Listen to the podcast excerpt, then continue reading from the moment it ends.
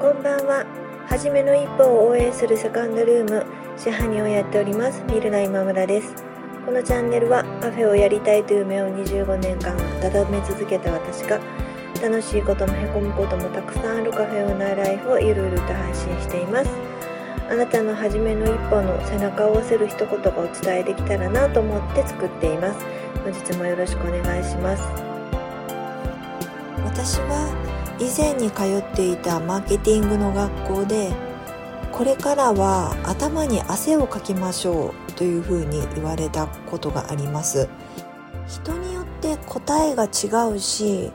正解というものがない中で堂々巡りをしながら、まあ、少しずつ少しずつ自分ならではの答えっていうのを、絞り出す行為っていうのはえ、なかなかしんどいものがありました。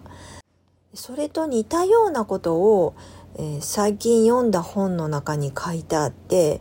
まあ、その文言っていうのは本の内容とは全然違ったんですけれども、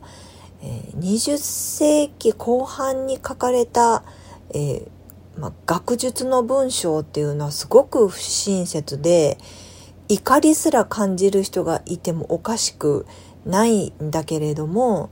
昔は読者には一定以上の教養を求めていて読めないなら読めない方が悪いというふうに突き放すのが普通でそれでも読者はついていこうとしていましたっていう、まあ、文章が書いてあ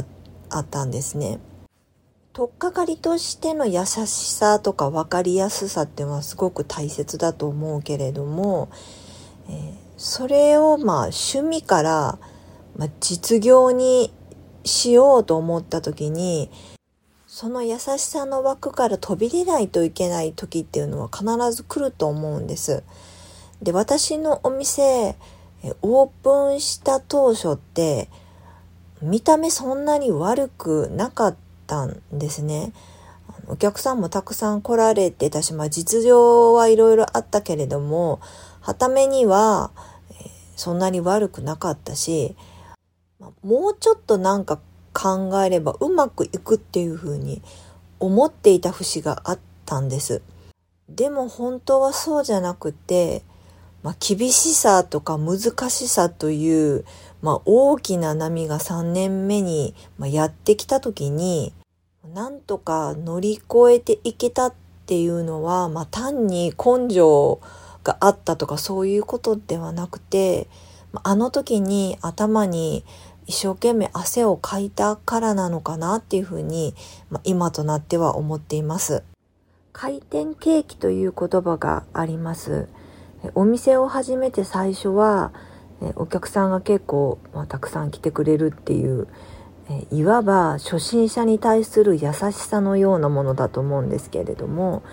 それで私のように、できてる感とか、まあ、分かってきた感という、まあ、誤解という名のぬるま湯に使ってしまうと、